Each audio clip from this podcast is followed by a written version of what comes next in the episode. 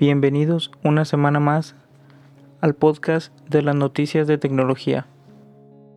Hoy es el episodio del 29 de julio y tenemos noticias de empresas como Google, Netflix y otros servicios como la red de internet gratis de CFE en México.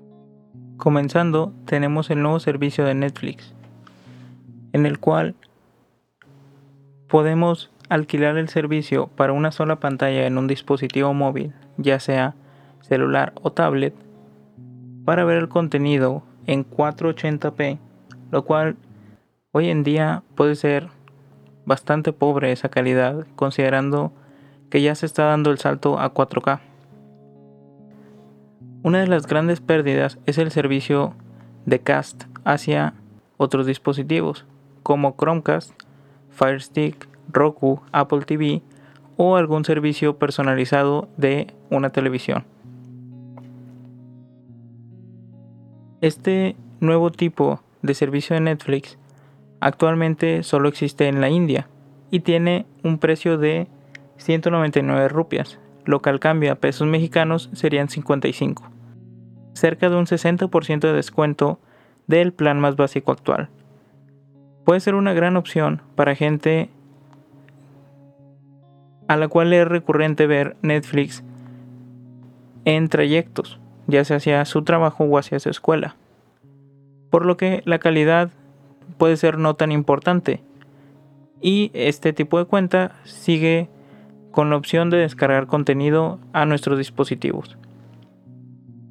También podría ser para gente que no cuente con un celular de gran calidad o de un alto precio, donde la pantalla puede que no sea tan buena y el peso de la calidad no sea un problema tan grande. Cabe recalcar que no existirán limitaciones de contenido, por lo que todo el catálogo de Netflix sigue disponible para esta cuenta. Continuando, tenemos el sistema de Internet gratuito que ofrecerá CFE en México. Una de las grandes dudas fue por qué CFE ¿por qué no una agencia de telecomunicaciones? Y esto se debe a que el servicio se piensa incluir en la fibra óptica con la que cuenta Comisión Federal de Electricidad alrededor de todo el país para distribuir la electricidad, ya que esta red es mucho más amplia que la red de fibra óptica de compañías como Telmex o Total Play, dado que para estas empresas no es rentable llevar su Internet y sus servicios a comunidades rurales, donde no obtendrán grandes beneficios como en las ciudades más desarrolladas. El nombre oficial, que cabe recalcar que es muy malo, es CFE Telecomunicaciones e Internet para Todos. Y planea llevar Internet a un 80% de la población de escasos recursos. Aquí contamos con varias problemáticas. Primero es la velocidad del Internet, que puede ser una de las menos importantes debido al público al que va dirigido. Seguramente este servicio no pasará de unos 10, quizá 15 megabytes, 15 megabits. Más allá de eso, sería bastante iluso pensar que contaremos con grandes velocidades. Pero también debemos tomar en cuenta que este servicio tiene como finalidad, por ejemplo, acercar a los niños de zonas rurales a la educación, por lo que un gran ancho de banda no es necesario. También quizá personas que emigraron de zonas rurales a las urbes al momento de regresar a su zona natal, que puedan seguir en contacto ya sea con sus conocidos y familiares que viven en ciudades o con su trabajo en caso de ser necesario. El mayor problema es la privacidad, ya que como sabemos, en México las cosas nunca se hacen correctamente cuando hablamos del gobierno. Entonces, al momento de tú acceder a cuentas, correos, etc., pues no sabes por dónde va a pasar esa información antes de ir al servidor de la compañía a la que tú estás accediendo. Dígase Facebook, Twitter, Instagram, correos como Gmail o alguna solución de Microsoft. Esto se puede arreglar con un VPN, pero claro, estas zonas rurales normalmente no cuentan con el conocimiento de estas tecnologías o no cuentan con los recursos para contratar un VPN de calidad, por lo que es un dato a tener en cuenta. Dejando de lado este tema, continuamos con Nintendo, ya que en su Switch algunos programadores de XDA Developers han podido instalar Android en la consola. La versión que salió en el foro de esta conocida página de desarrolladores cuenta con Android Oreo y está basado en el GKT Bootloader, por lo que no todas las Nintendo Switch son compatibles. Primero necesitas hacer el test de que tu consola sea compatible en caso de que desees instalar el sistema operativo de Android. El sistema se descarga hacia una, hacia una tarjeta SD y posteriormente se lee en la consola, por lo que no se pierde el sistema original. Los problemas que se han reportado son poca autonomía, un Wi-Fi intermitente y que no permite autorrotación, por lo que siempre veremos el dispositivo en forma horizontal. También se han reportado incompatibilidades al momento de ver Netflix o algunos reproductores de video.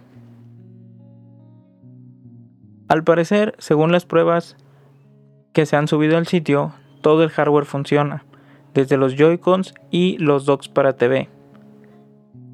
Por lo que se podría instalar un juego de Android, poner la Switch en su dock y estar jugando en nuestra TV con los Joy-Cons que el sistema toma precisamente como eso, como gamepads. Esto puede ser de gran utilidad si quieres darle un nuevo aire a tu Switch o simplemente quieres ampliar las posibilidades de uso de esta. Ahora venimos con Google, quien es quien cerrará con estas dos últimas noticias. Primero, con su Pixel 4, por fin se ha confirmado lo que hablamos la semana pasada, donde vimos un render del supuesto frontal del celular. El mismo Google, gracias a Project Story, ha publicado en un video en su cuenta de YouTube cómo sería su desbloqueo facial y el desplazamiento con gestos sin tocar la pantalla del dispositivo. Esto, en mi opinión, no va a ser de gran relevancia en un teléfono, ya que estamos acostumbrados y es mucho más intuitivo por la costumbre que tenemos tocar la pantalla antes de hacer gestos en el aire. Pero conociendo Google como es, seguramente sacará esta tecnología para implementarla en otro lado. ¿Y dónde mejor que en su Google Home Hub Max, el cual cuenta con una pantalla, pero está diseñado para que de cierta forma no interactuemos con él de una forma táctil,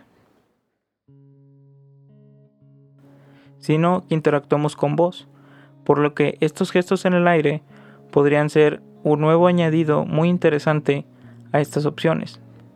También podríamos llegar a verlo en altavoces o incluso en televisiones. El video donde se muestra el uso de este se puede encontrar en el canal de Google es un video corto donde se muestra el reconocimiento facial y un poco de scroll horizontal en el dispositivo. Continuando con Google y cerrando las noticias de esta semana, su sistema RCS ahora será compatible en más lugares del mundo. Este sistema, que fue lanzado hace aproximadamente un mes en Francia y en Reino Unido, por fin se liberará a más países aunque no hay una lista oficial.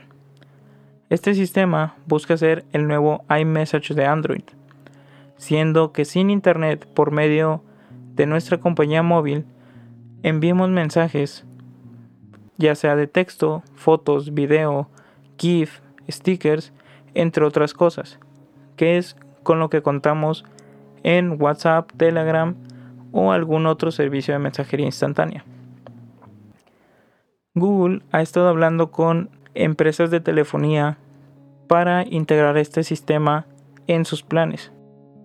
El mismo equipo de Google ha desvelado que está interesado en pláticas con compañías americanas como Verizon para integrar este sistema.